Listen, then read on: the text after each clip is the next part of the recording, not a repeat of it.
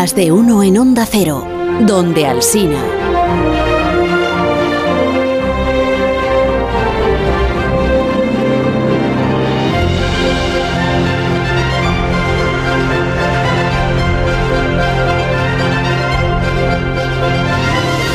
Santi, eh, estás ahí, ¿no? Santi, sí. Hola, Begoña, soy Alberto Marín.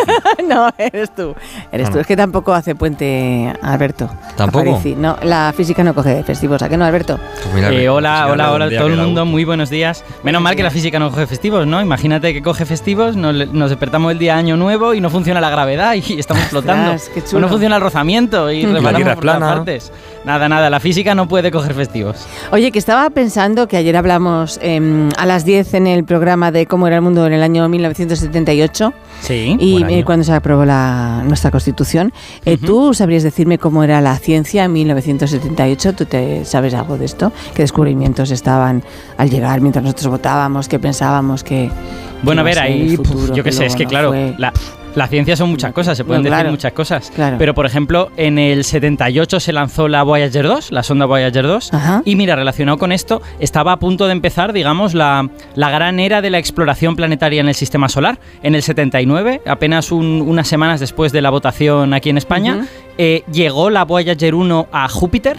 Y no, no fue la primera sonda que visitaba Júpiter, pero llegó la Pioneer 11 a Saturno, que sí fue la primera sonda que visitó Saturno. Estaba en punto de empezar toda esta especie de gran viaje que se, eh, se extendió a lo largo de los años 80 y la Voyager 1 y 2 visitaron todos los planetas exteriores.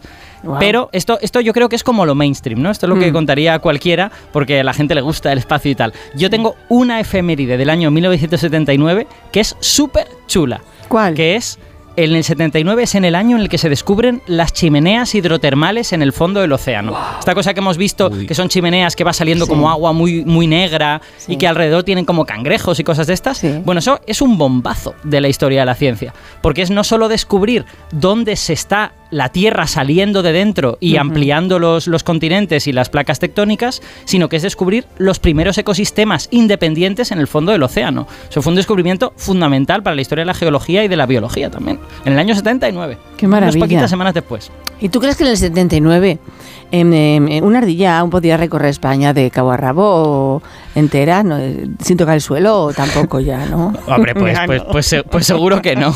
Su- suponiendo que alguna vez hubiera podido. Sí, claro, suponiendo. ya me parece bastante decir. Mm. Bueno, para esta época pues ya habíamos dado cuenta de gran parte de los bosques que habi- había habido en la península alguna vez. Pero mira, me viene bien, me viene bien la referencia porque hoy precisamente quiero hablar sobre bosques del pasado, bosques que ya no existen, que además es un tema que, que te gusta. Ay, me sacas de picnic entonces, ¿no? Ya que este estudio de radio no tiene ventanas, em, es, es un detalle si me lo hicieras. Bueno, ¿Nos sin sacas- duda ¿Nos sería- sacas a Santi y a mí?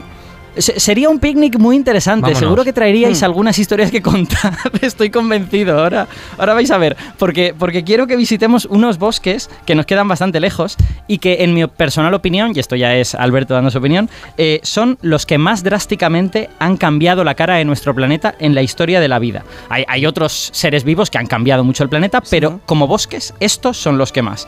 Se, en mi opinión, estos bosques marcaron una especie de antes y un después y se llaman de la siguiente manera, las selvas húmedas del Carbonífero.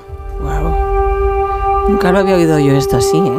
Ya estamos de No, picnic. no te Pero suena? Sí, ya está- estamos, en, estamos en ello. ¿Puedo sacar mi pandereta? No, no, no. En, el, en los picnics no hay pandereta.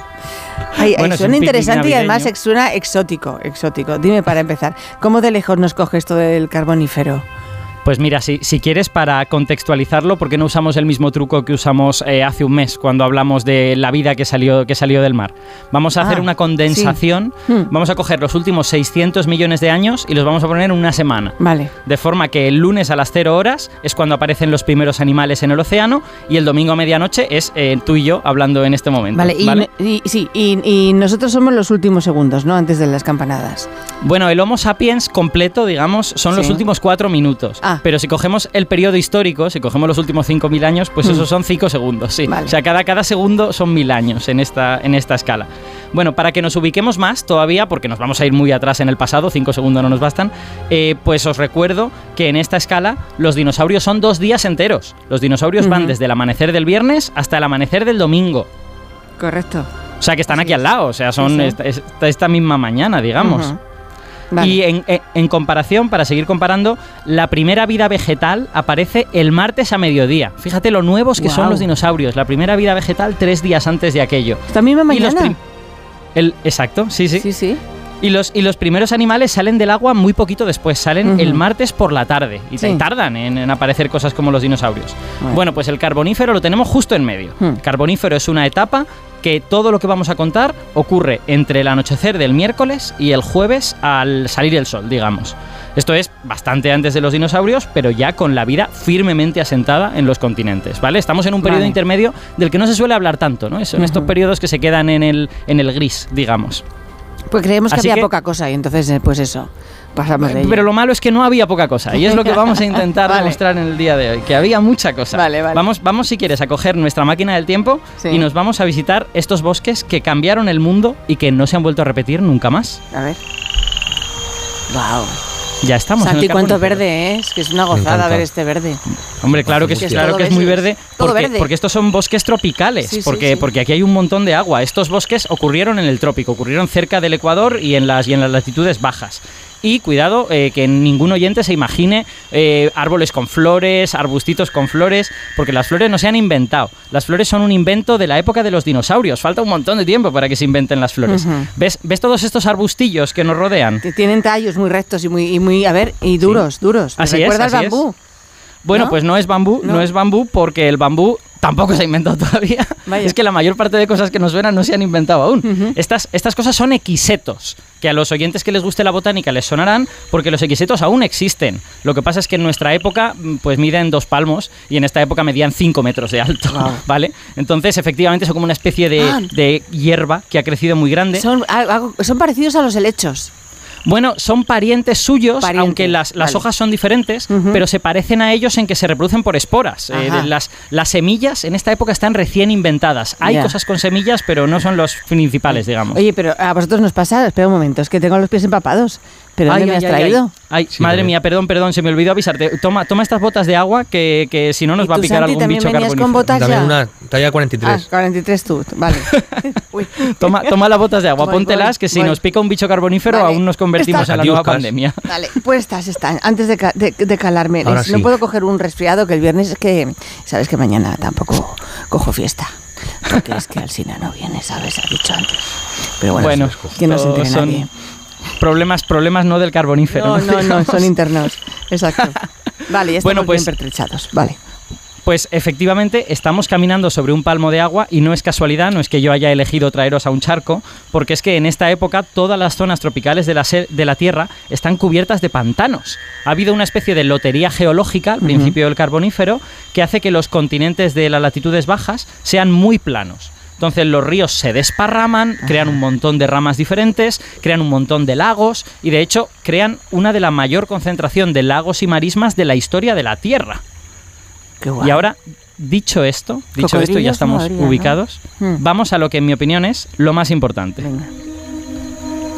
Apartamos el Xeto, que no nos deja ver, y podemos ver nuestro primer árbol. Si estamos hablando de bosques, vamos a tener que hablar de árboles, ¿no? Bueno, parece una palmera, ¿verdad? No, tiene, tiene un Sí. tronco pelado y arriba un ramillete sí. de hojas que, que se Mm. extienden hacia afuera, ¿vale? Como si fueran palmas. Pero a estas alturas yo creo que a ninguno de los siguientes le va a sorprender si les digo que no es una palmera, porque las palmeras no se han inventado Tú, todavía. Santi, cuéntalas. Sí. Tú vete contando para tener Estoy la estadística claro, de las hojas cuánta y- palmera hay. Bueno, pues lo que estamos viendo y que parece una palmera pero no lo es, es un helecho gigante. Es un helecho que crece 15 o 20 metros de alto, pero que, pero que tiene una estructura similar a la de una palmera. Y ojo, este helecho gigante, este helecho arborescente, que es como se llaman, Sí. va a ser la única planta que veamos hoy que sigue existiendo en la actualidad. Todavía hoy hay helechos arborescentes en Australia y en Nueva Zelanda. Están muy muy reducidos, son supervivientes que han ido sobreviviendo a lo largo de millones de años y que al final están solo en esas regiones de la Tierra, pero siguen Pero existiendo. tan altos.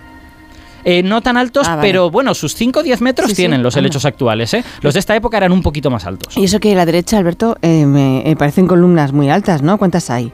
100, dos, yo qué sé, 200. 200, yo qué sé, 300, eh, montones de Bueno, es, esas columnas que ves no son una sala hecha por humanos, una sala hipóstila. Eso que vemos es el bosque. Es, y esas columnas, Begoña, son árboles. Pero son árboles de un tipo que solo existieron aquí y que jamás se han vuelto a repetir. Son licopodios arborescentes, que son los amos y señores de estas selvas. Y, y, bueno, como acabas de ver, pues su aspecto es muy peculiar y hace que estos bosques sean una cosa que nunca se va a volver a ver, porque los licopodios son troncos desnudos, no tienen ramas, no salen ramas de ahí, pero esos troncos, que son verdes, están cubiertos de unas hojas largas, como si fueran briznas de hierba, Sí. como si fuera una columna con un abrigo de hojas, digamos, ¿no? Sí. Y no son troncos que midan 2 metros, son troncos que los más altos miden 40 metros, 50 metros. O sea que es un tipo de planta que no hemos visto nunca, Pero porque ya no existe. Están muy apiñadas, ¿no? Están muy cerca. la un- Sí, y, sí.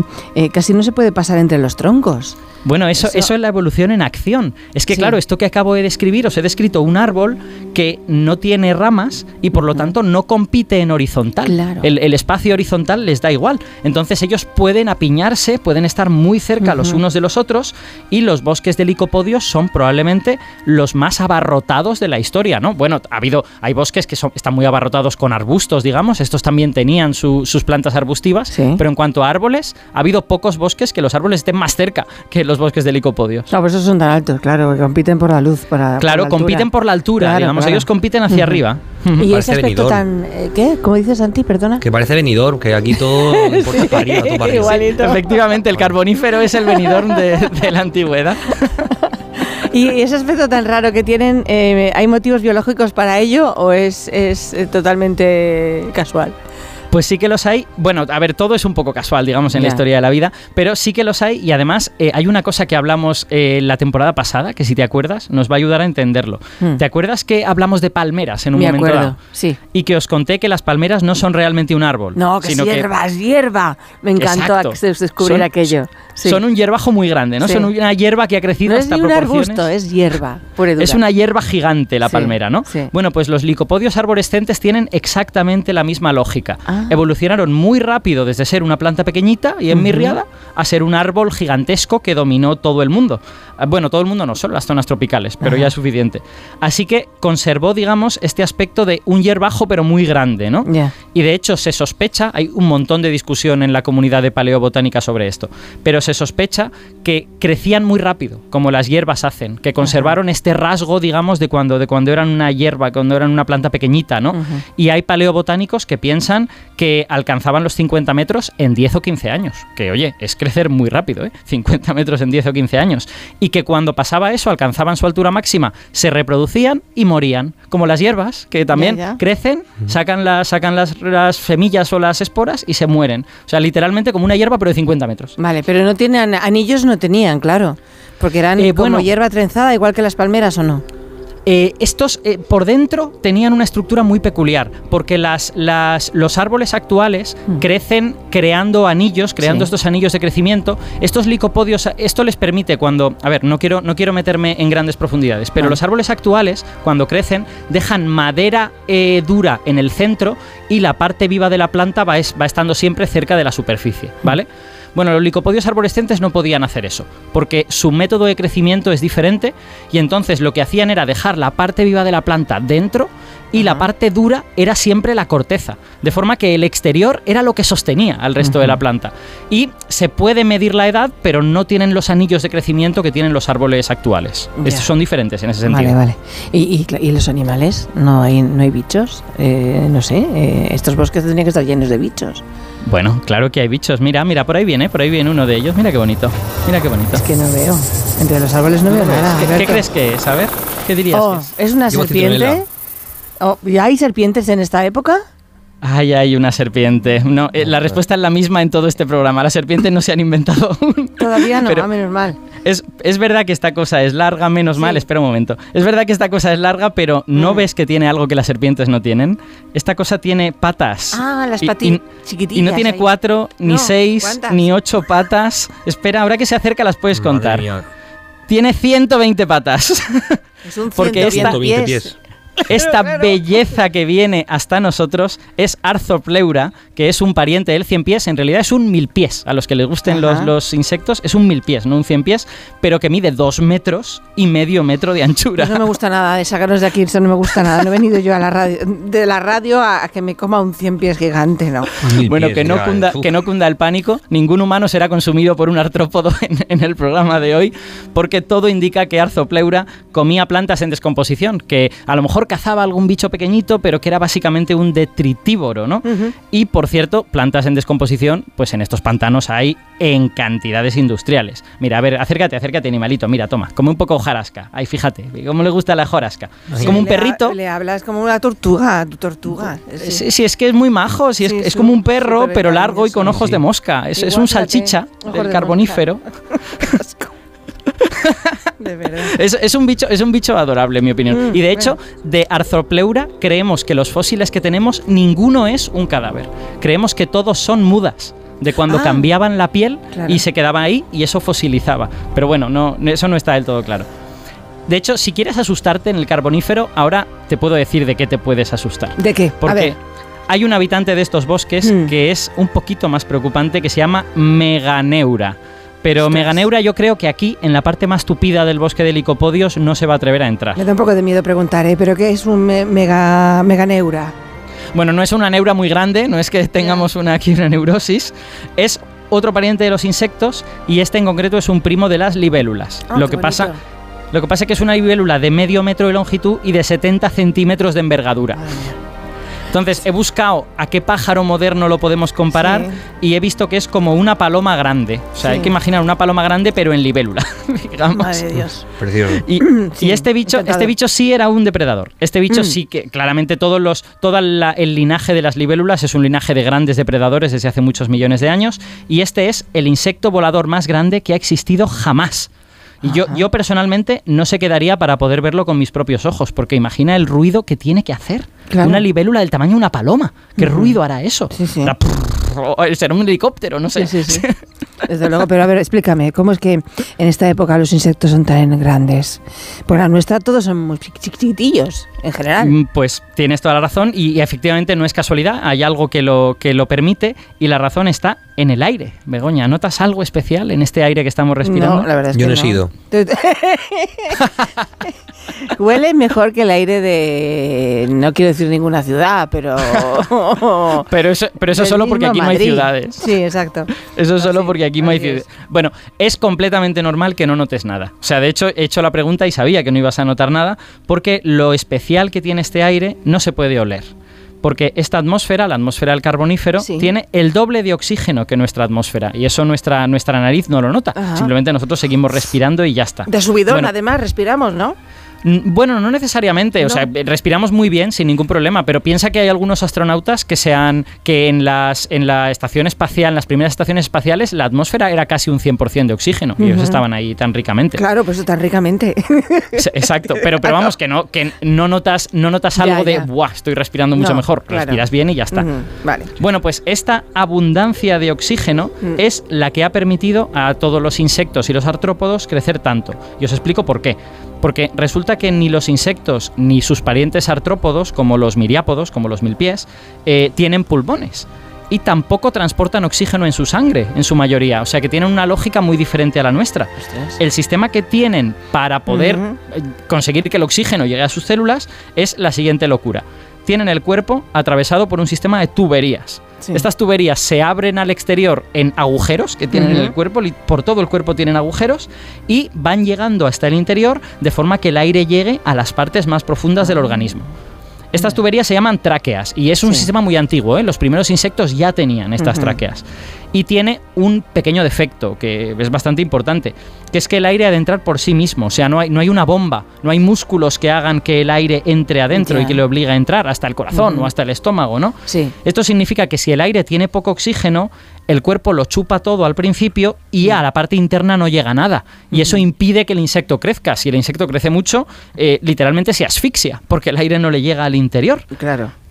Pero en el carbonífero los insectos no tienen este problema, porque hay el doble de oxígeno en el aire y eso les permite crecer hasta tamaños de decenas de centímetros. Y bueno, Arzopleura y Meganeura, que son los que os he comentado, son los casos más extremos, pero hay muchos otros, pues de insectos de 20 centímetros, de insectos de Ajá. 30, de insectos de 15, Vale. un montón. Claro, y la pregunta es que, que por qué había tanto oxígeno en aquella época. ¿No? Bueno, pues aquí llegamos al kit de la cuestión y, y es por lo que os he dicho que estas selvas cambiaron el planeta para siempre, ¿no? Porque los culpables son los árboles, los culpables son todos estos que tenemos a nuestro alrededor, porque gracias a ella, por primera vez, hay grandes cantidades de tierra que se llenan de plantas productoras de oxígeno. Estas selvas no son las primeras selvas de la historia, hubo, hubo otros protobosques primero, pero eran, digamos, menos tupidos. Estas selvas tan llenas de plantas, que son prácticamente como una selva ecuatorial moderna, pues han sido capaces de coger el CO2 que había en la atmósfera y transformarlo en enormes cantidades de oxígeno. Y esto es lo que abrió la puerta a la era de los insectos gigantes, que duró 30 millones de años, duró lo mismo que estos mismos bosques. Vale. Y e insectos así con ese tipo de, de respiración extraña, con tubos Sí. y cañerías, ahora ya Sí. no hay, no quedan, ¿no? Sí, sí, todos los insectos modernos son así. Todos son así. Sí, todos los insectos modernos Tienen son así. De hecho, agujeros. Sí, sí, sí. Si uno busca, y, de, y las cañerías estas que os digo, Ujú. están hechas pues con una especie de proteína dura que impide, o sea, que digamos que hace que no sea la carne que esté ahí al- a- expuesta al aire. Pero a medida que se vas metiendo por la cañería, se van ramificando y cuando las cañerías son muy pequeñitas, se convierten en algo parecido a nuestros bronquiolos, a lo que tenemos en los, en los pulmones. Y en esas zonas internas es donde el oxígeno ya penetra en, en los tejidos y es absorbido. Eh, en- los estudiantes de biología a día de hoy, cuando diseccionan un insecto, diseccionan una cucaracha o algo por el estilo, Sí. pueden ver sus, sus tráqueas, están ahí y hay, hay fotos en internet, es un poco asqueroso, pero, pero se puede ver. Tú has afirmado mm, que son los bosques más importantes o los bosques que cambiaron el mundo de una Sí. forma tremendamente significativa. ¿En qué otras cosas cambiaron la, la faz de la Tierra? Pues eh, Porque bueno, te- con insectos grandes no me vale solo. no te vale, pues a mí sí que me vale, pero, Sí. pero ok, cada uno tiene su criterio. No, pero hay, hay, hay bastantes más cosas. Sí. Eh, esta- este periodo lo estamos llamando todo el rato carbonífero Sí. y no se llama carbonífero por casualidad. Carbonífero significa el portador del carbón. Entonces, este momento es el momento en el que se crean la gran mayoría de, no todos, pero sí la gran mayoría de los depósitos de carbón que hay en la Tierra a día de hoy. Y se crean precisamente por las características de estos bosques. Estos bosques tienen unos árboles, estos licopodios arborescentes, que crecen muy rápido y que cuando se reproducen se mueren, inmediatamente pues lo que hacen es caerse. Se caen al suelo y se produjo en estas, como, como viven en una especie como de marismas o pantanos, cuando se entierran dentro del agua y dentro del lodo, no se descompone esa materia. Y entonces se convierte con el paso del tiempo y cuando se entierra y le, y le pasan más tierra por encima, se termina convirtiendo en carbón. Estos bosques se convirtieron en grandes productores de carbón. Vale. Y eh, eh, bueno, de hecho esto continuó, no terminó en el carbonífero, continuó en el siguiente periodo también, pero el carbonífero es como el periodo en el que se genera más carbón en la Tierra. Problema, esta misma cosa que cambió la geología de la Tierra también fue como la semilla de su propia destrucción, de alguna forma, es una pena. Me acaba de mandar un mil pies el señor Santi García Cremades, es asqueroso. Bueno, en un momento, un mil pies, ¿no? Un cien pies. Eh, en un momento eh, sabremos el, cuál es el reto de... eh, si si- sí, hemos tenido algún señor o señora joven o Sí, pero joven a que... en el carbonífero de- este no, no existía. el carbonífero, dice. Eh, en un momento vamos a, a desentrañar ya todos los misterios.